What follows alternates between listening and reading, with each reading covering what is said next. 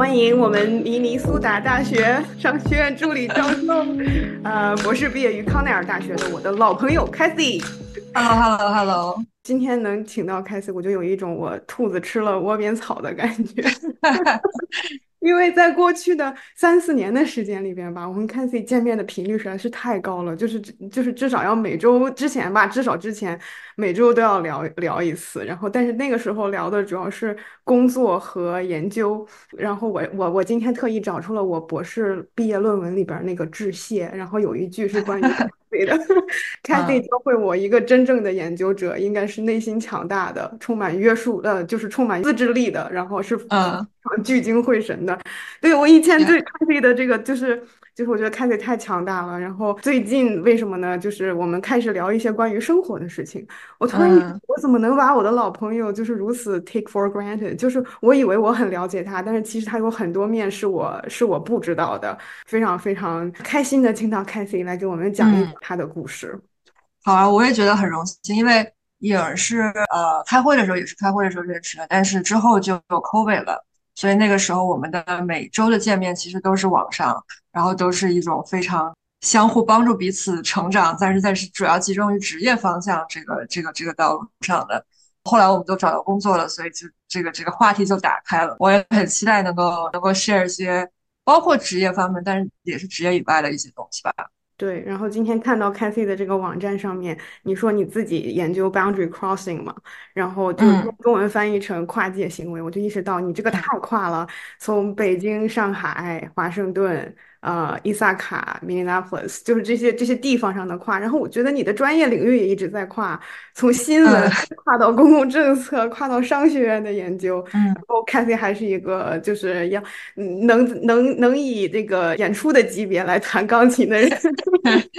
对，就我觉得自己好像也没有特别 intentional 的去 plan 这件事情。但是你当你去回头来看的时候，你会发现哦，其实自己。成长的故事里面的点，包括呃地理位置，包括选择的方向，包括在一些重要的时刻做出的一些 choice，然后你翻回来，哦，原来发现其实是挺是挺跳跃的，是挺跨界的，是挺不太一样的。其实挺我，因为我挺惊讶，也会说我是一个。就是 like 超级 focus，超级有怎么讲？你用了什么词儿？就是非常 discipline，这么这种感觉。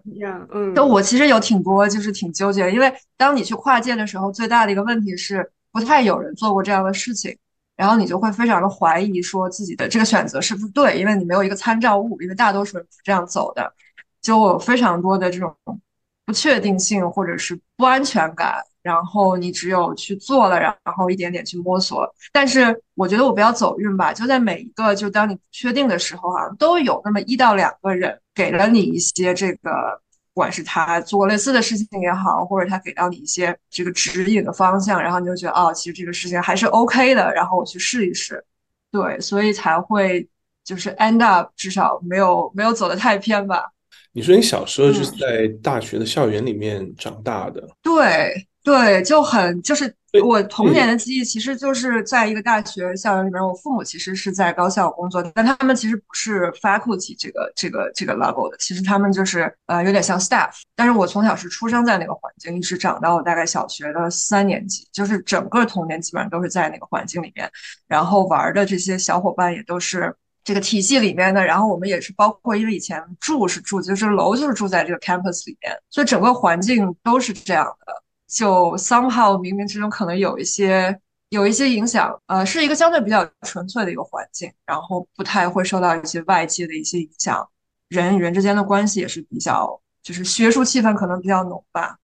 我爸也是这个中学老师，我也是基本上上是在这个学校的环境里面长大的，嗯，就这种 stereotype 就是就是我们这种在这个比较纯粹的这个环境里面长大的孩子。可能反而会比较循规蹈矩，就是就是嗯，不太容易跨界，也不太容易做不一样的。是这样的。后来我小学三年级，或者我小学大概这个前后这段时间，其实正正好赶上千禧年前后，然后后来有这种互联网大大量的这就世界在变化吧。然后我的我爸爸当时就从高校出来了，然后去到了 industry 去去做，因为他是做计算机的。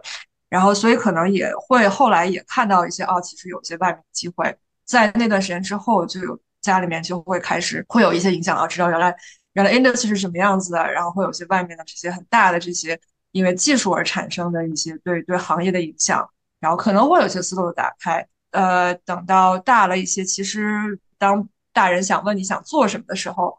我不知道为什么我就很有一种想要做新闻工作者的一个愿望。因为对人很感兴趣，这是第一。第二，我是一个比较喜欢当呃旁观者，不是参与者的一个人。其实我是一个比较喜欢在幕后看着别人在舞台上的这么一个人。然后我觉得记者就是非常可以符合这个这个我的这个诉求，就是我可以哎去跟很多人聊，我可以知道他们的故事，但我又不用去参与到 play 这个 role，然后我就会觉得很很想要做这件事情。所以长久以来可能。都很想去做记者吧，所以才会导致我后来去上海去读新闻这件事情。哇，原来这是从小时候就开始的，不是到了选专业的考大学啊？不是不是，对，就是会会也有一些机缘巧合吧。比方说在中学的时候有机会参加一些社团什么，就慢慢也有一些周围的人给到你这个机会，然后就就有去往这个方向思考。对，在那个时候想要去读记者的时候，对，嗯。是对某一种新闻类型特别有向往，比如说有这种战地记者啊，或者那种社会对这种社会公正的追求啊，或者有那种叫什么娱乐记者，就想跟那个大明星对吧？那个什么看红毯，有那种特别的类型让你很想参与的。啊，这个问题很好。我就其实那那个时候，我现在回头来想，我其实觉得那个时候其实可能就有想要做学术的那个苗头，因为我感兴趣的类型是有一种东西叫做 investigative journalism，调查性新闻。它的其实本质上其实跟我们现在做研究没有太大的差别，就是你去挖一个。跟我的其实特别近，就跟我特别就跟丁信一下。对对对对，很像很像，海涛可能比较了解，就是你需要挖到很深。呃，我一开始其实是对还是对人感兴趣，所以我比较擅长写的是可能人人物的那种，就是你们你们看过南方一系列的，就是南方周末还有南风窗一些，就我们当时 training 是更往那个方向，然后后来。毕业毕业呃本科毕业论文的时候，我做的是非盈利机构去参与呃调查性新闻的这么一个一件事儿，就那个时候开始有些 NGO，然后去参与做这种 investigative journalism，然后所以就其实从那个时候开始就发现自己可能比较想把一个事情做的比较深，而不是去做一些比较也不能叫比较 superficial 吧，但是可能是比较可能不想流于表面，然后自己会对一些稍微有有有深度的东西可能会更感兴趣。嗯，作为一个北京小孩儿跑到上海去读读大学，这个 这个是个什么故事？我其实爸爸妈妈是南方人，就是我的籍贯是南方，然后我的老家里面的老人，就是他们其实都是有一些南方的这个 tradition，对，所以其实我对于南北的概念非常弱，就是我的小的时候会觉得，哎，好像家里面有各种各样的人，然后有一半儿的人至少都是会讲南方的方言，然后会经常去就是南方。然后小的时候，嗯，家里面，嗯，妈妈的做饭的 style 也是非常，就是上海，你知道，就是我是那种不是很典型的，就是至少在北京的这个这个圈子，这呃朋友的这个同学圈子里面，会觉得哎自己好像不是很典型，不是那种老北京一代一代那种。然后后来，呃，因为我父母其实都是复旦毕业的，然后会就是会觉得啊，有这么一个学校在，然后你知道，就是。对，然后他们也会觉得，哎，这个很好啊，或什么，就是会有一些各种机缘巧合，最后去了。然后可能也很大的一个原因是因为想新闻吧，然后会觉得，哎，那个地方的新闻线很好。然后就好像那个时候对于地理位置的概念，一个是从小比较模糊，二就是也会觉得，哎，那个地方自己挺熟悉的。去了之后也觉得，哎，好像食堂里的饭比 在北京的时候反而更就是更 familiar，就是会有一种神奇的那种。呃，熟悉感吧。虽然之前也没有怎么去过，之前去过呃几次。就是我们经常，我觉得小时候经常说那个鲁迅嘛，对吧？先去学了医，然后后来又弃医从文。那你是怎么样从那个记者，对吧？这么想要这个记那个纪实调查，然后走向了公共政策，然后去了美国这一个？就是其实我发现，对呃一些比较深度的问题，我觉得我在本科阶段 training 可能给不到我那个东西，然后我发现我对一些。包括调查性的东西，好像是有是有一些执念的。然后当时的一个瓶颈就是，其实本科的新闻学教育给到你一些非常非常有用的技巧，但是给不到你一些非常 fundamental 的，包括说大家大多数人所所有的那种本科的，不管是经济学还是啊政治学或者社会学，非常 fundamental 的一些 training，其实新闻学是没有的，所以会意识到那是一个自己的短板，就是觉得好像我为了去报道一些东西需要的那些嗯思维方式，其实在本科并没有得到足够的的这些这些训练，嗯，所以当时会想要转，呃，怎么讲，现实意义上的一个一个转一个一个动机。那 practically 的去想这件事情，其实会面临就是你能就是你能够 pivot 多少，因为你会发现每一次你的跨界，其实你 pivot 的这个角度，其实受制于上一个上一段经历的这所带来的别人对你的这个 perception。所以当时一个比较 practical 的选择是去就是不是一下子就转到一些非常非常。不一样的东西，可能 public policy 当然对我来讲是一个比较呃合适的一个转型吧。它可以给到你包括 political science 和 economics 两方面的一一种思维方式的 training。然后二，它也是一个比较 practical 的一个一个方向吧。然后再加上我当时其实当时不是毕业论文对 nonprofit 很感兴趣嘛，所以我就想，哎，我可可不可以往这个方向 think tank nonprofit 嗯去转？然后 policy 这个领域就是成为了一个非常 natural choice。在继续你的故事之前，我想就是跨到一下当时的同学们，因为像啊，我们毕业那会儿，这个新闻机构，特别是这种传统媒体，其实基本都在呃，这个这个应该就怎么讲，都在下坡嘛。那个时候，那我我不太清楚，就是新闻专业的同学后来他们都是去做什么？是？广告公司吗？还是都都基本 有可能就是做即时记者的，嗯嗯，这条路可能这是一个很好的问题。对，因为你想你想象一下，在中国相当于最好的新闻院校里面，其实当时会面临一个开始就自媒体啊，还有新型的媒体开始开始就是开始盛行，记者的门槛变得越来越低。呃，我现在的同学们其实首先回答你的问题，出国的很少，在尤其在那个时候，现在。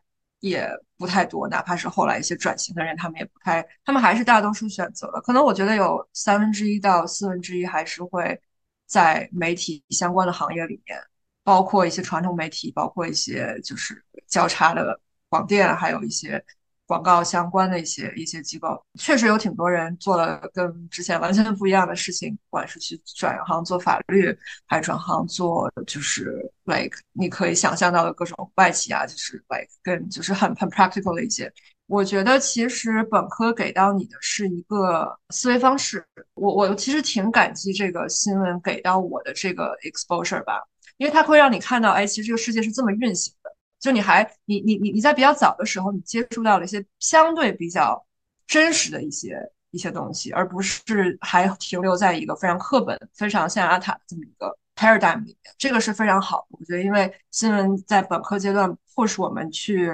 接触很多很多不一样的人，然后看到很多很多这个甚至是这个社会上比较比较负面的一些东西，这但是负面但是残酷但是很真实的东西。然后这个东西其实，在那个阶段，在你十八到二十二岁的时候，其实是好，嗯，让你会就是会有一个 reality check。但是这个 trade off 就是说，可能你如果最后要往一些相对比较学术的方向走的话，那么你可能会觉得啊，好像我我我需要一些更 fundamental 的一些金字塔底下的那个东西去帮助我去理解这个社会为什么背后是这样运行，为什么会发生这些事情。那会儿在那儿读书的时候，有什么？就你你的这个意识的转变是逐渐发生的吗？还是突然发生了一件事，或者印象深刻的一个转机，或者什么人让你开始意识到？好像其实应该更像是一个逐渐的过程，但是好像出国留学读书这件事情，是因为我本科的时候有去加州交换这么一个机会，然后打开了一些视野吧。这个从这个层面来看，其实更多的不是职业上的专业、职业上的选择，而是一个文化上的一个一个一个 exposure，就是哎，让你看到哇，原来世界还可以这个样子。因为我去交换的地方是 U C Berkeley，然后 Berkeley 是一个非常，就是你知道，就是你从一个国内的环境到一个非常极端 liberal 的一个一个环境，然后你就会有就有挺多不一样的一些呃运作方式，然后世界的这个他们在讨论的话，他们关心的事情。然后跟你同龄的人，他们在想的事情，他们在做的事情，其实还挺是一个冲击吧。然后，但是那个可能是让我觉得，哎，其实好像外面的世界，我想去看一看，嗯，所以就是那个东西 in combination with 这个，我想换方向，我想转专业这个事情，其实可能会会并行吧。呃，还有一点，其实就是是，其实可能我意识到自己性格里面可能没有那么就是 idealism，就是 idealism，我觉得是呃新闻工作者一个挺重要的一一个素质吧。然后我意识到自己可能不太确定自己这个这个跟这个职业的这种呃理想主义是不是非常的 match，所以可能想要 take a step back，然后可能想要 reexamine 这些事情，或者跟之前至至少至少在读这个专业之前那种幻想可能不是那么的。吻合，所以才想要 take some other routes，然后去看看自己会不会有更其他更合适的。可以举一个例子，就是你在 UC Berkeley 看到了什么？什么？首先，呃，遇到了这群在 Berkeley 非常非常聪明，但是又非常非常爱玩的人。然后，我觉得我之前是一个很乖很乖的一个一个一个一个孩子。然后会给你的直接冲击就是，哇天呐，就是你可以玩的这么嗨，然后你还可以学的这么好，会有这种感觉，就是世界可以很丰富，可以很精彩，你不用非得在一个一个非常继承的轨道上去做一些，就是好像很乖、很很听话的这么一种一一个路。然后二就是可能那个环境里面会让你觉得，可能也是因为 Berkeley 的这个 history 吧，他们会关心一些非常非常政治前沿的事情。当时好像我印象中，加州在在要要整个呃呃 U C 的 system 要涨学费，然后我在人生中第一次看到了这个上街游行是什么意思，就是学生开始就举着牌子在学校就就游行，然后当时还闹得挺大，纽纽约时报还来就是拍这个事情，在图书馆面前他们有那个游行，然后还上了头版头条之类的，就是会有一些这样的你没见过的事情，然后。让让你让你会有一些思考吧，可能也没有直接去 fit into 我这个 ultimately 的这个 decision，但是会让你觉得丰富了很多自己，打开了自己很多思维的一些一些方式吧。而且我觉得那个时候哈，你交换的时候应该是奥巴马刚上任那个没有多少年，那会儿我觉得美国的这个。呃，社会思潮啊，然后这些好像好像是达到了一个怎么讲空前的一个活跃的一个状态吧，而且特别在加州，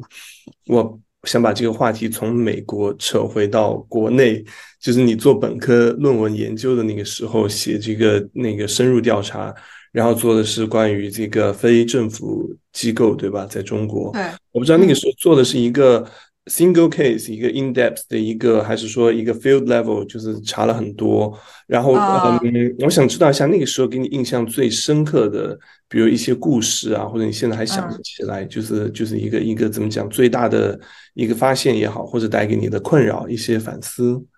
对我刚才其实应该那个更正一下，我做的其实是美国的 case，就是我当时写的是一个美国的机构叫 ProPublica。可能海涛应该有听说过，就是 ProPublica 是当时得了忘了是哪个奖了，就他们做的很成功，他们是比较早期涉入到这个 investigative journalism。呃，当时其实是想说，哎，美国有这么一个事儿，然后我把它写下来，然后其实当时国内还太有人知道有这么一个一种模式的存在。当时其实反而我觉得现在想来是最早对组织开始改。产生了兴趣的一个萌芽，因为有人也知道，就后来我做的就其实就我们到后来都做的是 organization 嘛。那个时候其实是开始对组织形式开始感兴趣了，就是你会发现，哎，这有没有所谓的这个交叉呀？他为什么 nonprofit 会做这个事情？他为什么会会会 take on that mission？对，但是可能不是像海涛讲那时候，就是我在做，就是我做的可能并不是中国 context 里面的。后来我也没有特别去 follow 这一块儿，但是其实这是一个非常好的问题，我可以回去再看一眼当时，当时我的这个论文后面其实有没有一些在国内相关的 case，嗯，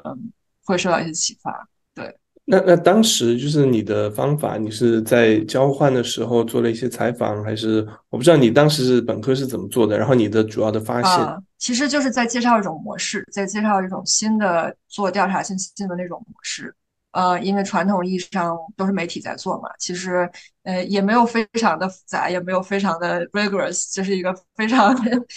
普通的本科的那个那个 thesis。嗯，可能那个是我的一个跳板。嗯，之后可能通过那个，我会打开一些对于 think tank、对于 nonprofit 的一些理解，然后对我之后做 master 的一些东西，做在华人论，然后去了解那么多的 nonprofit，就那么多不同的 nonprofits，呃，其实是一个起点，更像是对于我自己来讲是一个起点。我觉得它可能有特别多的学术价值，更像是一个我自己发现，哎，好像有这么个事儿挺好玩的，然后后来就慢慢又往这个方向去进一步深的了解的这么一个开呃开端吧。我我我没有想了解那个本科的学术价值，如果你那么早就开始学术价值，那有点太那个。对，我刚才在想，我的我的本科论文题目是什么，我都忘了，我完全不记得自己写了什么，我只记得，因为我当时在一个外国语学院嘛，我只记得答辩的那一天，然后我们那个院长去去去给大家答辩。然后他看完了整场的答辩，就说了一句：“我们作为一个外国语学校，你们写的本科论文没有一个人引用一篇英语文献，我为我我因此而感到就是有点就是羞耻，就是就是他就是这么说的。当时我我被他那句话震撼到，因为你知道很多老师就和稀泥，就是你 pass 掉了，大家谁 care 本科学生写的是什么呀？但是我不知道为什么，就是他这句话就印在我脑海里面，我会觉得说。”嗯，我那我的学校，我的我的教育给我的是什么呢？难道就是呃上当当时叫什么来着？知网上面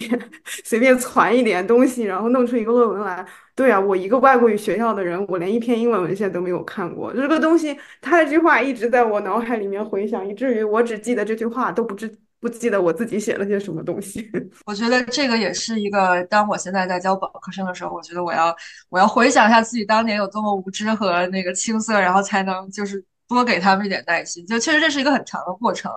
嗯，那个时候的想的一些事情，还有做这些事情，到后来当然可能还是就是那个那个 step 肯定是必要的，但是也是一个非常需要给自己耐心，然后发现哦，其实自己曾经那么的无知，然后但是其实哪怕那么的无知，你现在也可以对吧？也比当时就是走比跟当时比走得很远，其实这其实这个就够了。你刚刚提到，就是想起以前本科的时候多无知哈，我把再往那边，如果重新再来一遍，当然这个是不可能再来一遍，再回到上海，然后或者是在 Berkeley 交换的那个时候，还没有去到美国读书，重新如果再让你走一遍，你希望那个时候有一件就是特别想要做没有做成的事情有吗？我觉得当时我去交换的时候，没有像我的同学那样那么的 strategic。嗯，当当时我还不知道自己要出国，或者是没有那么就是确定一定要出国。但是如果我可以的话，可能我知道自己后来要出国，我可能会更就是可能会去上一些更更所谓带引号有用的课。因为当时我记得我真的就是带带着一种，呃，我真的是想对什么感兴趣我就去上什么的课的这种心态。我甚至选了一门佛教的课，就是在我觉得在国内没有开过，当时没有这种课嘛。但是我的同学们会去，因为要拿那个教授的推荐信，然后会去上那种什么 econ 的大课啊，或者数学课啊，然后可能会你知道，就是对申请后来很有用。就我当时也挺傻的，或者是比较比较 naive 吧，嗯，我觉得可能可能也许会会不太一样。但是 either way，我倒觉得没有特别多需要需要改进。我觉得任何一步都都有它的 meaning，然后我会觉得。都是挺好的一个 experience 吧，我也挺不后悔去上那门佛教的课的。我沉浸在那个佛教的课里，我在想他是个什么样子，一个外国的，就是是中国的中国的老师，中国籍的。是这样，他是呃，因为 Berkeley 有非常好的一个东亚系，然后他们有非常好的资源，然后当时是一个小班，是一个大概到十个人。那老师我有点不记得了，sorry about that，老师可能很伤心。但是我的同学里面真的不是只是中国人哦，真的有外国人，而且有那种就长得就很像。有一个同学，他长得都非常像一尊佛，你知道？他他他他他是个美国人，他是一个白人。我们每天就是在讨，就是在读那个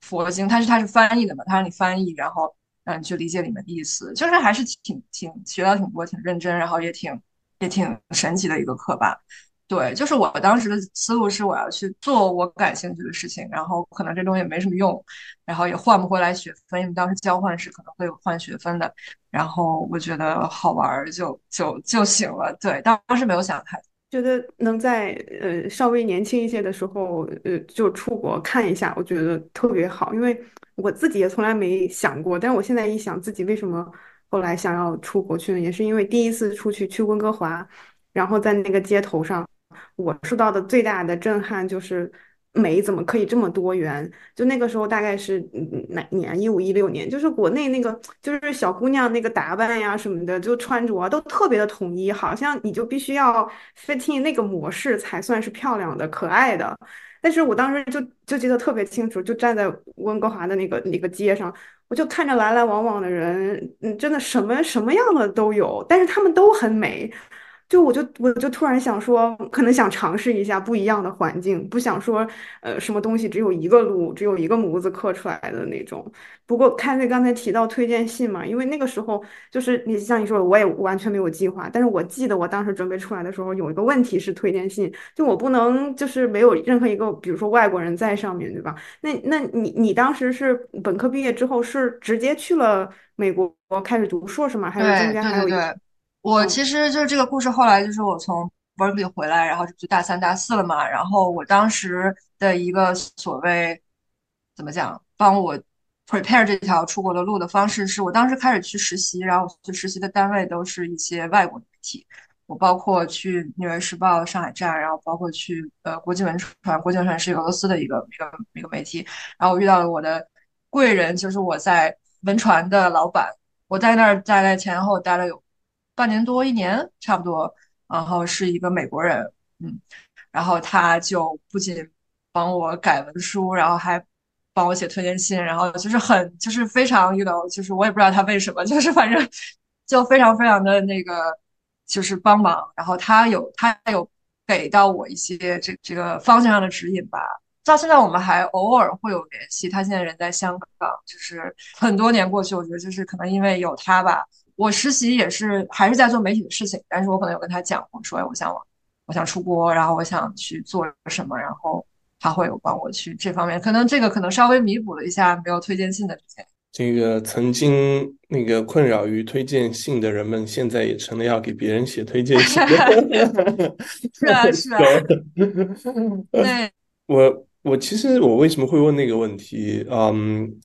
我以前本科是在呃一个财经类学校嘛，而且你知道我居然以前是学金融的，you know what？一点儿不像，一点都不像，对吧？然后那个我我我现在就有的时候在想，那个时候包括去考什么 CFA 啊什么的，我就说这个时间有大把好可以做的事情，对吧？比如说这个走一走。这个一些呃基层啊，然后那个看看一下一些好玩的东西，因为因为做学术嘛，本来做学术就 你知道也不需要你去什么搞很多的刷经历，对吧？你也不需要什么在各种什么大企业去刷实习，因为因为学术最后还是看你的这个学术成就，你就要有一个非常洞察事情的这种嗯敏感度。我在想，如果那个时候有更多的写作的一些机会，可以去很早就就练习到一些。对我现在，如果如果如果你让我重新选专业，我其实会选那个 journalism，我会选新闻，因为我发现写作要求很高。对，因为我发现就是我认识的学新闻本科的，就是做学者，其实特别适合，因为因为写作的这个，我可能是花了很长时间，我的写作才才变好的。但是我觉得你们的这个 training 就很好了。对，其实我小这这也是刚刚回到，就是小的时候为什么会学新闻，就是也是写作是我认为对我来讲相对容易，相对就是不那么费劲的一件事情。然后语言对我来讲是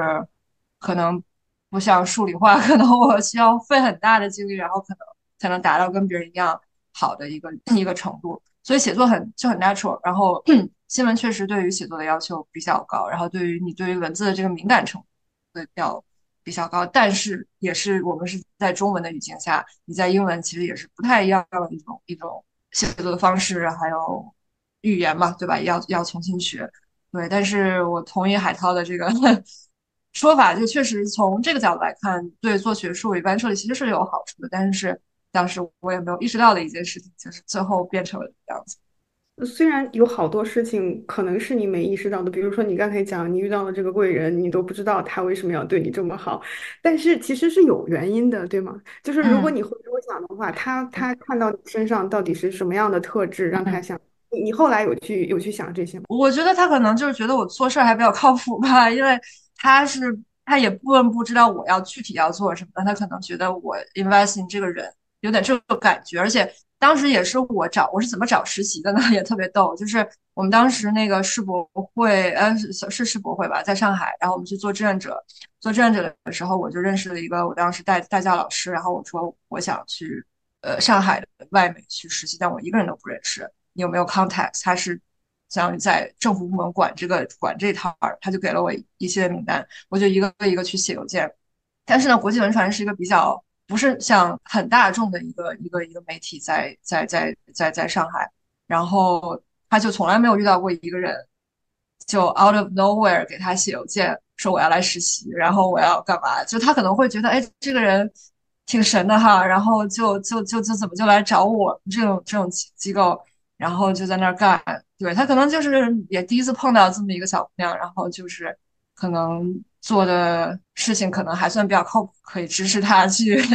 去去往下去做他要做的事情。就是这个，就是这个，就是包括现在 Cathy 做做研究，因为我们聊的时候也也是，他有的时候他现在做定量的研究。待会儿我要问你一下，为什么其实你有记者的背景，反而没有对定性的研究感兴趣？嗯，但是你经常会 reach out to like everybody，就是只要只要你觉得有用，你就会 reach out，然后说我们聊一下这个。就是这个，在我的脑子里面，以前是我觉得我需要想一想，哎呀，我不是我写信给人家行吗？人家会答应吗？但我发现你就完全不知道是这个性格也好，是这个嗯本科的训练也好，我觉得你你都是那个勇往直前，就先做做了再说，然后就非常 I see。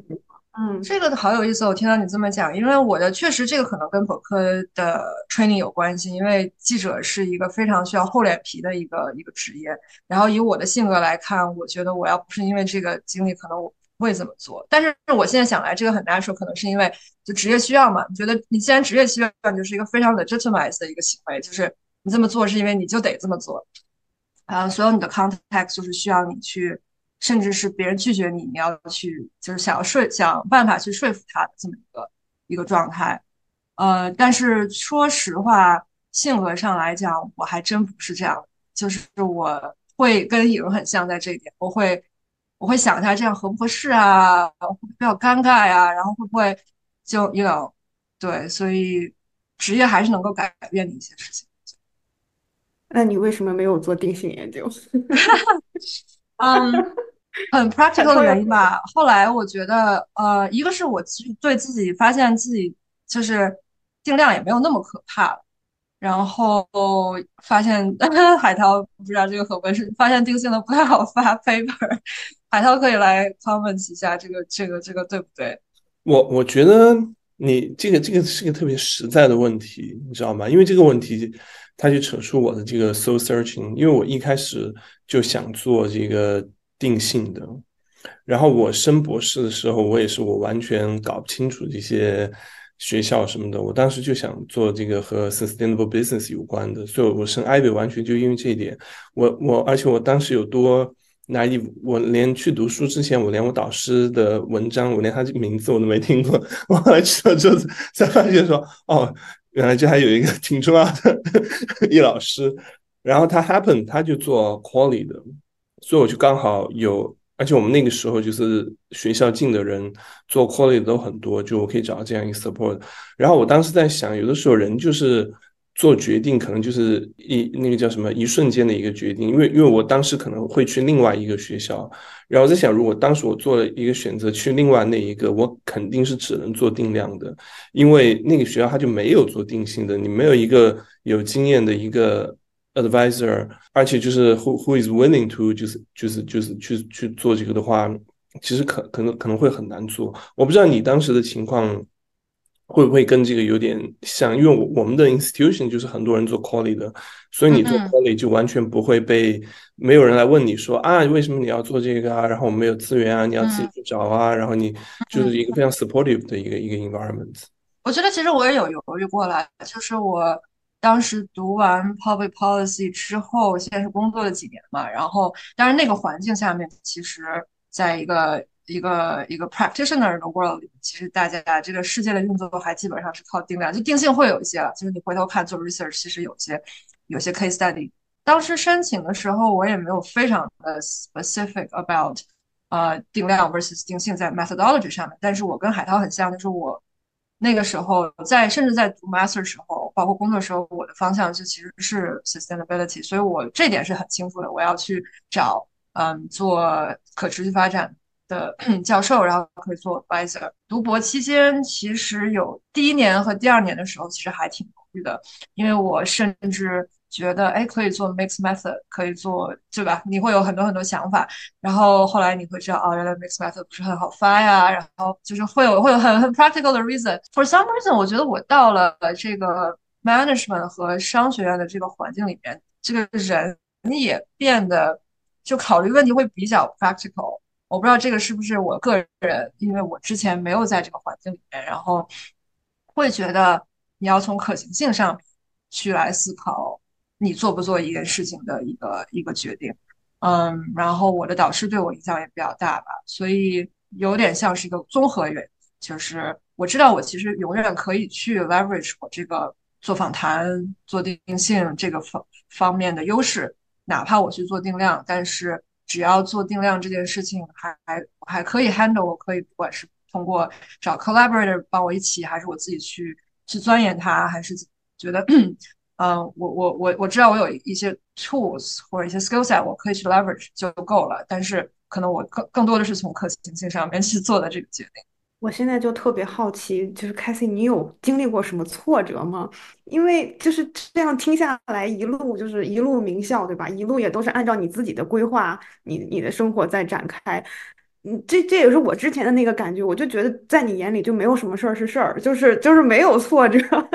但是像你刚才说的，你包括自己说，你说你你其实也会像我一样，有些时候可能会想，我要不要 reach out to 这个人呢？你有也会有这些，我我恰恰我不了解的那那一面的 Cathy 可能就是那一面，所以我特别想知道，嗯，就明白，嗯，对你顾虑的时候、犹豫的时候、有挫折的时候是是什么样子的？哎，我觉得这个这个这个问题可能要回到就是就是特别小的时候。你刚才不是最早之后，你介绍我说那个我弹琴什么的。就我从小家庭环境是那种，如果可以做到更好，你就必须要去做到更好的这么，就是这个 bar 非常。我觉得我从小是怎么讲，会有那种就是如果有困难，这是一件很正常的事情，就你肯定会遇到困难，你肯定会遇到呃。你达不到的，因为永远有更好的一个一个东西存在。这个可能是从我小时候学琴啊，这个就不展开说了。但是，但是是是这么一个这个一个 mindset。到后面，其实我遇到很多很多，我觉得在不管是跨界产生的，还是生活上，还有就是呃人生选择上不确定上，这有很多很多困难。给你举一个例子，就是我在呃硕士毕业之后，我大概有将近一年，大概可能九个月至少。是没有工作的，就是我拿的是，就是我是 unpaid internship，然后我没有工作，我一每天就是在找工作，然后找不到工作，然后签证快要过期了，因为我只有一年的 OPT，然后就非常整个人非常的焦灼，就是不知道自己未来在哪里，然后投简历就是就是海投，然后也没有人搭理我，然后嗯，每天。呃，做的事情就是约呃 LinkedIn 上面约咖啡，就是在 DC，因为这是你 network 的一个办法。然后约咖啡也非常不顺，因为我当时就是也还在属于一个表达能力欠佳的一个一个状态，就是有的咖啡喝的我简直就是对方也很痛苦，我也很痛苦，然后话也说不清楚，然后也不知道在干嘛，然后觉得浪费别人时间，就是很多的这种负面的这种反馈吧。在集中在那段时间，对，就是其实有挺多，就是觉得啊，今天我做了什么，就是这种这种这种状态。但是可能回过头来想，是自己运气还不错吧，就是你没有放弃，至少就是在后来这个事情还是最后成了，最后去了找工作，其实是因为一个朋友，然后介绍我进了这个这个，最后我去了单位。所以我会觉得，我有时候看别人的故事，我也会觉得。大家都好顺啊，大家都好。但是其实我觉得，当我们每个人在里面的时候，其实你真的才能可能看到那个故事背后的一些没有出现在别人面前的时候，你背后的所有的 struggle 也好，其实每个人都会有，哪怕在就是所谓带引号的啊成功的人，他背后也会有这个东西，对，可能就是一个多大程度上你展现你的这个 vulnerability，以及你是不是，甚至是对我来讲，我觉得没有太，我不是那种特别愿意去。我觉得花时间去展现你 vulnerability 那个时间，还不用来克服这件事情，所以我会不太可能会去展现那那那那一面吧。但是我觉得每其实都会有都会有那一面。我我觉得就是可能有很多人看影也会这样觉得，就是一路都好顺呀。但我们可能看别人的时候，呃，都会多多少少。我们可不可以问一下关于地方的问题？因为我看那个 Cathy 从本科毕业，好像就在美国已经呃都快十二年了。呃，我不知道你在美国的一个生活的一个怎么讲，这个问题应该怎么问呢？一个对比吧，就是在中国这么多年，然后又去了美国，你觉得两地对于你一个个人哈，我们我们就不说那些宏观的个人体验方面，你觉得就是呃比较比较呃 common 的一些地方吧？我觉得啊，这个话题上面，我觉得我可以展开说很多很多，但我觉得我现在想到可能一些比较具体的点吧，就是首先一开始的时候，你会发现，哎，原来刚来美国最开始的时候。你会发现，你的大部分精力都注意都聚焦在这个世界，这美国这个社会跟你在中国不一样的地方，比方说文化的多元，包括说就是怎么讲西方语境下面的一些，就是大家 care 他 care 的东西和在中国 care 的一些问题，包括说价值观上的一些不一样，你的注意力可能会在一些不同的地方。到后面的几年，你会发现啊，其实你开始回归找到。我方的 mentally 是谁？在这个不一样的前提下，我到底是谁？我坚持，就哪怕我知道这个东西跟我不一样，我是被他，我是被他带走了，还是我还回到我自己传统上的一些观念？然后你会开始找到一些可能在这个两个文化里面相同。就到我觉得到后面几年，我会着重点是在于说，就是啊，那我到底是谁的这个这个问题上。我觉得从心态上来讲，我觉得在我们这个年龄段，在二十二二十多岁、三十多岁的这个这个阶段。其实更多的是一个呃价值观还是会被你身边的环境影响比较大的阶段，所以我觉得我确实还是因为在二十多岁大部分的时间都都是在一个美国的这个环境下面，我觉得我还是受到了一些包括从嗯文化的多元啊，还有对这个世界的看法上，可能会因为我在主要是在美国东海岸，可能我的这些朋友啊，还有这些。看到的事情受到影响比较大，我会觉得自己的焦虑程度可能相比，如果我如果是在国内的话，可能会可能会小一点。就是我觉得我受到的一些所谓的，嗯，在某些时候做某些事情，以及就是呃，不管是经济上还是其他方面上对我的一些压力，可能会可能会这种这种压力，因为。离这个中国社会稍微远一点，可能会小一些，然后可能会让我可可能更可以回到，就是内心到底是想要什么的这么一个相对纯粹的一个一个思考角度上去做一些选择。如果这个事情放到了国内，可能我会有很多很多干扰，会有很多很多来自于这个社会上的声音、家里面的声音，或者说是嗯，不知道莫名其妙的别的同学、别的朋友在干什么，然后我会受到这个干扰，而我在。美国的话，我更多的像是一个我没有这些干扰，然后我就去想我要什么状态。这个是我觉得是一个比较庆幸，可以这么说吧？可能比较庆幸的一个一个事儿吧。我其实很疑问的就是，我觉得我我们有共同的一个感觉，包括跟很早以前，我觉得我跟一些朋友聊，大家就会说，到了国内之后，那个心境就会。一下就会被拉动，对吧？就是，呃，可以说很卷，也可以说，嗯，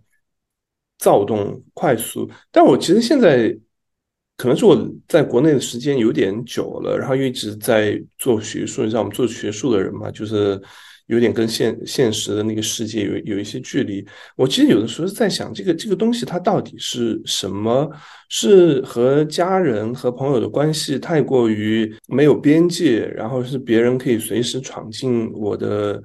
呃个人的一些生活，还是说有一些机构上的一些，就是我完全呃怎么讲，就那种 coercive 的一些力量，它可以随时通过某一种。行政手段也好，或者什么可以介入我，还是说这个这种攀比，这个经济的高速发展，然后大家所有人都感觉跑得很快，带来的这种比较，我现在越想，其实我有点不太清楚到底是什么带来的这种不平衡。我不知道你有想过这个问题吗？我想过，我觉得你说这些其实都有。我觉得你说的这个大环境上的，我觉得是在这个这个事情的背景里面，就是它肯定是存在的，因为两个国家的这个社会的发展阶段它就是不一样的，这个是客观存在的。那么人的心态就是会不一样。当每个人其实都有机会变得更富有，比别人更就是更有地位、更有更有 power 的时候，这个 temptation 你很难去拒绝它。这件事如果放在美国。它照样会是，我觉得这是一个人性，所以那所谓的卷，其实就是因为当你看到这个机会的时候，你无法去拒绝它的诱惑，那么大家就会去去抢，因为资源是有限的。但是在美国的话，它已经过了那个阶段，它可能就是大家都可以相对比较安逸的，然后去过一个他的比较安稳的日子，他也不需要去那么拼，就可以过得还 OK。嗯，然后除此之外的话，我觉得就是一个。嗯，因为在国内，我们毕竟是属于一个嗯比较同质化的一个，就是一个一个一个一个社会里面，不管从语言文化上，你太容易就是听到所有声音。但在美国，其实我觉得从某种程度上场上来讲，毕竟还是在一个相对比较边缘化，或者哪怕就是比较 safe 的说的话，也不是在一个核心的一个里面。主要你只要不在那个核心的一个圈子里面，其实你还是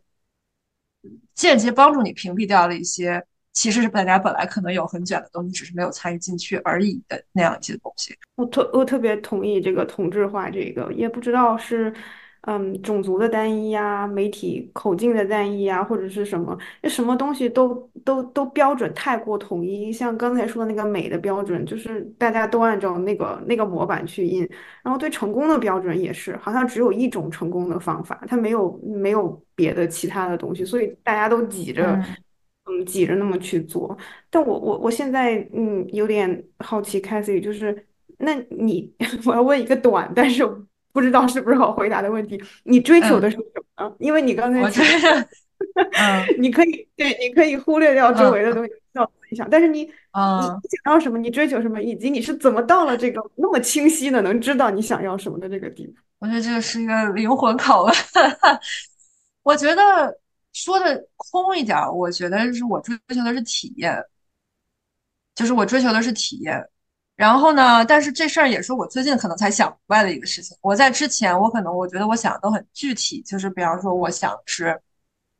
就是我我下面就我很少去想年十年这种事情。我但我很会想，我半年一年我要干嘛，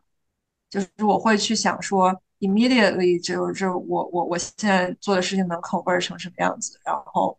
稍微再计划的远点，可能这件事情可以立到我下一个小目标是什么。但是如果把它抽象出来，我觉得找到自己能力范围之内和自己兴趣爱好能够匹配的那个那个点吧，就是你能力又可以达到，而又是你兴趣点在那个那个 sweet spot，我觉得可能是我就是说的具体点，就我想要的那个东西。但是你为什么要做这件事情呢？我觉得是因为我觉得我想要一个比较好的体验，这个体验可能就是我会相对又觉得我。去突破了自己，但是又没有突破的，就是太就做一些自己做不到的事情，就是在了解自己的同时，可能去做一些有点价值的事情吧。可不可以有一种理解，就是追求体验的方式是相对于追求结果而言，就是相对于追求一个结果，你可能更注重就是这个过程中的体验。我可以这么理解吗？可以，可以，就是你说这个点，我觉得就突然像我想到，就是我不知道一影，就是最近也刚发了自己。头几篇 paper，第一篇 paper 就是我不知道你在拿到这个 paper acceptance 的时候是什么感觉。我觉得可那个东西是一瞬间的，那个东西是一瞬间，对吧？就是那个是你的结果。嗯，你说我追求的是那个东西吗？那个东西太短，就是对吧？就是你所有当你拿到那一刻的时候，那东西非常非常短暂。所以体验其实就是你在 过程当中的那个纠结，对吧？我跟你我们一起就是。我经历过彼此的那个很纠结的那个那个过程，那个东西，你在当下的时候，你可能觉得哇，为什么我要经历这些？但是你回头来看，其实你能记住的其实是那些东西，而不是你那一刻。那一刻其实它 doesn't mean anything，对吧？所以就是我觉得是另外一种方式去回答和解释你刚才 point。这就是我说为什么这个老朋友，发现还有很多面不熟悉的原因，因为。之前 真的都是误会，都是误解。对，之前我就觉得你有一个非常明确的最终的目标，然后似乎干扰你达到那个最终目标的其他东西都都不重要。嗯，所以所以就是这是我的我的理解，就所以为什么我会觉得，嗯，你都可以没有情绪的处理很多东西，因为你知道那个东西不重要。包括之前我最我我我我都跟凯 a t h y 坦白说，我之前对你有一个就是刻板印象，说有一次你那个 paper 被拒了吗？不是，然后我我们这行你这个 paper。被拒，大家多难受，对吧？但是 Cathy 处理这个问题的方式是，他回头跟我说，他说我今天 paper 被拒了，很难受。于是我看了三个小时的 Netflix，我当时就觉得，啊，这不是我每天的生活吗？所以 Cathy 只有在遇到这样大的挫折的时候，才会去 处理这个。没有没有，平时平时也会看，平时也会看。对，但是你刚刚说那个点，我觉得也是刺激我才意识到一个点，就是。前两天 paper 又被拒了，然后我的 co-author，因为我是我是 first author，然后我的 co-author 比我还伤心，然后他还跑来安慰我说：“还不要伤心。”现在我也没有很伤心，就是我是那种，就是尤其家里面教育的环境可能也是这个影响，就是遇到事儿遇到问题，就是不太有那个处理情绪的这么一个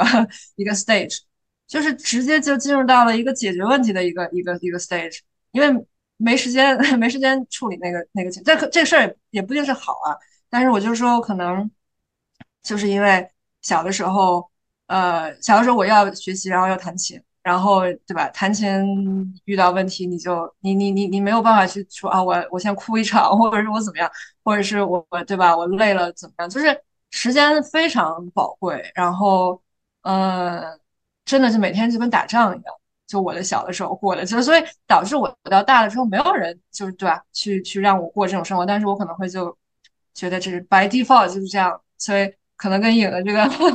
这个 stereotype 其实还是有一些有一些吻合吧。就是在这个层面上来讲，我还挺挺 rational，就还挺理性的。我其实很想拥有你这个技能，因为我大部分时间都浪费在了我的 vulnerability 上面。嗯嗯，包括就是好多年前，我就有一次分手，然后我就跟 Cathy 说，然后 Cathy 问我的第一个问题就是，你你不要难过，你想一下，就是与其呃找一个你不喜欢的人呃一起过，你你可以做好一个一辈子一个人的这个准备啊。我当时心想，哈，我还没有越到，我还没有越到那个地步，但是 Cathy 可以直接就跳。到那儿就说啊，那如果我自己一个人我也可以接受的话，那眼前的这件事儿就没有什么了。嗯，对，所以其实其实这个这个东西日后有在影响我，就是我发现我有点太沉浸于嗯每个 moment 带给我的感受，但是其实那些感受也许并没有那么重要。就是我我我想我想明白这事儿，它没那么 like not a big deal，它就它就不会对我产生那么大的影响。没有，但其实我觉得从。一定程度上，我觉得我们相互借鉴是挺好的。是我最近也会觉得自己其实有一点，呃，有的时候太过冷静，就是有点太过，就是甚至是 block 掉那个你刚刚说的那个东西，就是沉浸在每个 moments，我觉得是很好的事情。我现在越来越多尝试在做这件事情。那个 moments，呃，它可以是美好的，可以是痛苦的，可以是就是 whatever，就你接受它就是那个 moment 就 OK。嗯，我可能是因为。呃，觉得时间很宝贵吧？可能我有时候会是这种思路，所以才会觉得哦，我要我要让他往这个好的方向推。那我往好的方向推的就是去努力去去改变他，然后让他达到好 state。但我觉得两种方式其实都是都是健康的，都是有益的，是一个可能相互需要互补的一个状态。我其实如果不是跟影，就是这一年当中的这些互动，你刚才描述 Cathy 的那些 impression，都是我以前。可能会觉得说啊，你就是一直这个，而且做事情又很快嘛，就 get things done，然后就执行力又很好，然后就是，呃，我觉得有很多细节，就是可能可能要在呃更多的交流当中才会知道。然后后来就是有这些 conversation，发现你其实是一个非常 emotional 的一个一个人。你说我呀？嗯，这这我之前就不不会知道这一面，之前觉得就是特别冲的一个。行动速度也很快，然后这个执行力又很高，这样的一个 一个人。对啊，你看影，就是别人也会这么，就是大家其实我当时我也会对影有这个这个印象，尤其是我记得我们在呃法国那个 workshop 之后，呃的那次 AOM，当时你在台上讲那个 paper，然后我觉得就是我是知道影在台上和台下其实是挺不一样的，我觉得影在就是 presentation mode 是一个非常就是 like hardcore power woman 的状态。然后，但其实私下其实，我觉得大家都会，大家都会有一些一些不太一样的面。然后这些面可能是为我不是很丰富的个体的这么一个一个原因。可能恰恰是因为我我也是这样一个人，其实我也是这样，就是执行力很强很快，然后目标很明确，所以这么多年其实我很少遇到比我呃更甚的人。然后这一个让我觉得 怎么比我还这个往前冲？对对，所以嗯，原来是你们觉不觉得魔法魔法遇见了魔法被那个震惊？对对。你们觉不觉得这些东西都可以回到？就如果我 play a therapist role，这些都可以回到原生家庭的一个一个一一个原因。我觉得想想想想看，其实都还是跟你小时候的成长经历是有关系的。不知道颖颖有没有这个体会？绝对绝对有。我觉得我受我。呃，妈很大的影响，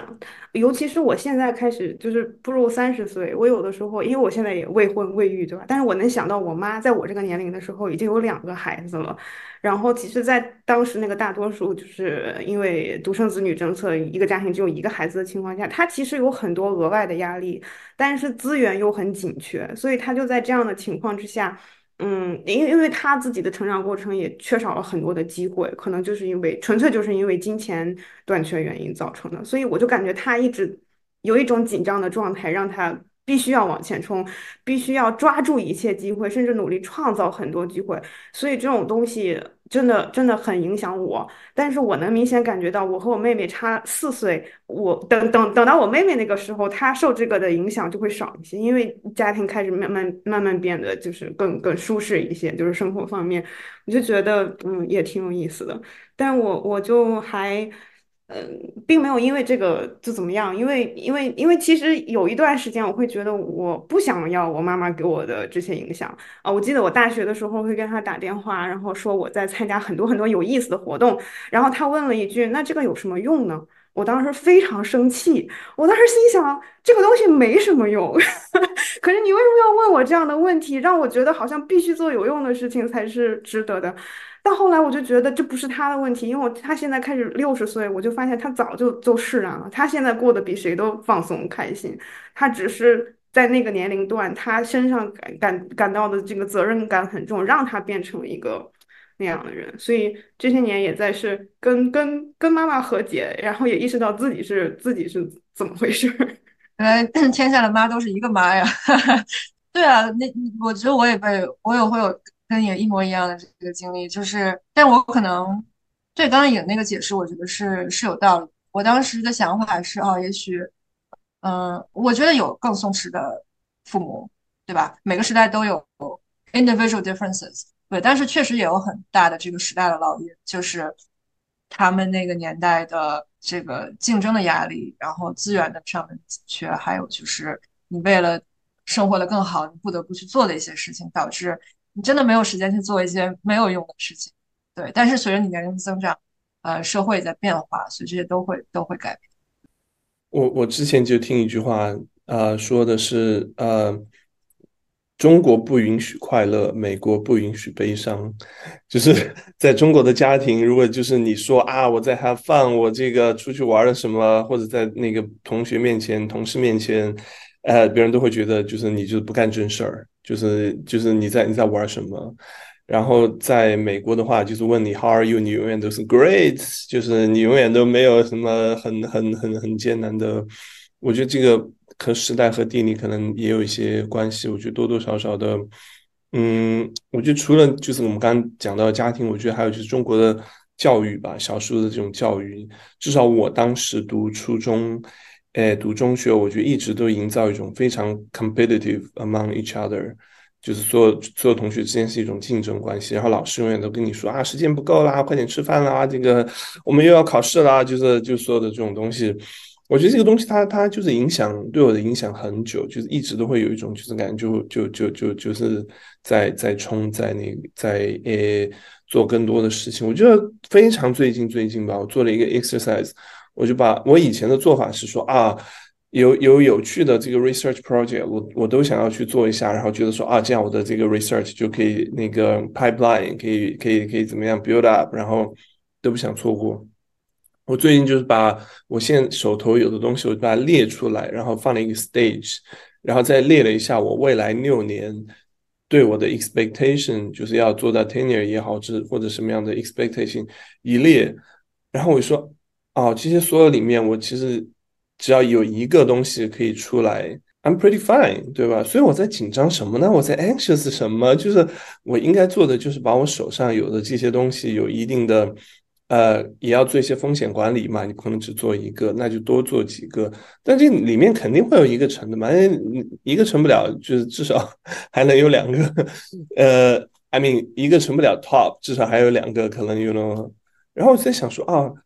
这样来看，我就非常清楚，说我需要的是什么，然后我我我我在非常清楚一个什么样的情况可以达到 sufficient 的时候，我突然发现说啊，好像慢慢的就找到一个平衡感，但就也花了很多时间。我觉得很多小时候的一些经历，就是呃，实在太过深刻。对，我觉得刚刚海涛说那个风险那个点，我觉得也也是一个文化差异吧。我觉得概括性的去描述，我觉得。可能东方文化里面，或者中国人可能会，至少在我的经历里面，我会觉得安全、保险，然后不出错是一个非常非常重要的一个一个底线，就是这个 risk tolerance。然后，如果你在美国去同样的类似的事情，你会发现大家会觉得啊，其实稍微 deviate 了一点，嗯，或者是所谓浪费了一点时间，或者出了点错，其实没有关系啊，只要不出人命就行，就是。就是他那个 tolerance 非常非常的非常的非常，甚至会说点错，可能大家哈哈一笑就过去了。但是好像，嗯，出错这件事情在我们的成长环境里面，这个文化语境里面，是一个挺大的事儿，然后很紧张，然后会很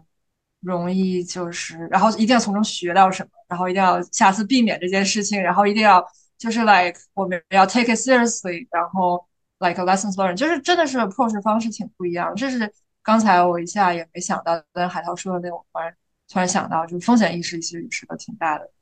呃文化差异的。对我特别想那个，就在你这个上面 follow。我觉得以前就做一个什么什么事情，说啊，那它的意义是什么呢？就是嗯，它的作用是什么呢？那我就在想说，那有一个东西它就没什么作用，没什么意义，我就不能做嘛？就是干嘛去？那么就是要做的那么沉重，对吧？我从西班牙人身上学到的最重要的一点就是这个，就是这每一件事本身它本身就是意义，不用不用再去追问我人这件事，然后呢，就是，哎，我要加一点，这个也是我最近发现的，我觉得可能是我们传统文化里面吧，就是包括你去看那些什么什么金曲奖得奖啊、金马奖得奖啊，就是。就在这种中华语境下的，他所有的得奖的都跟写命题作文一样，要有一个社会意义，要有一个怎么拿出来很讲的这种很很很很哲学性的或者启示性的。我觉得可能就是我们传统里面这种文人的影响实在太过。强大这种文人呢，他永远是有一种肩负着这个呃叫什么呃天赋大任于斯人，对吧？然后你就要苦其心志了，你要 anyway 那个我背不住，但有的时候就说何必搞得那么苦大仇深的？就就一个艺术奖项，咱们就不能就一个唱唱的跳的好的人得了奖，就是就 so what，对吧？他他的意义也许就让我们开心一刻就就可以了，就为什么要赋予那么多？它的文本意义，它的这种社会意义在里面。我觉得我跟海涛在这点上，我觉得大方向的想法是一样，但我觉得有一点不太一样的是，我其实我觉得在欧美文化里面，其实也会存在一种上价值，尤其在嗯嗯社会想要传播的一些价值观上，它其实也会有这种呃 underneath 一些一些轻松的东西，它底下一它一定是有一些呃呃价值输出在的。我只是觉得，呃，可能呈现的方式不太一样。你完全可以以以一种，嗯，平易近人的、轻松的，甚至是调侃的方式去把同样一个一个，不管是关于人性的一个道理，还是关于一个价值体制上的一个东西，把它展现出来。但是，可能在我们成长的环境里，这个东西变得非常严肃，变得非常的，呃，非常的高大上，或者变得非常的非常的正经。我觉得是这个可能是我感受到的比较大的差异，是一个嗯，你怎么能让人接受的一种方式？你是去有点像是强迫大家去去，就是把这个东西给他挤到每个人的这个这个这个大脑里面，还是说你通过一种渗透的方式？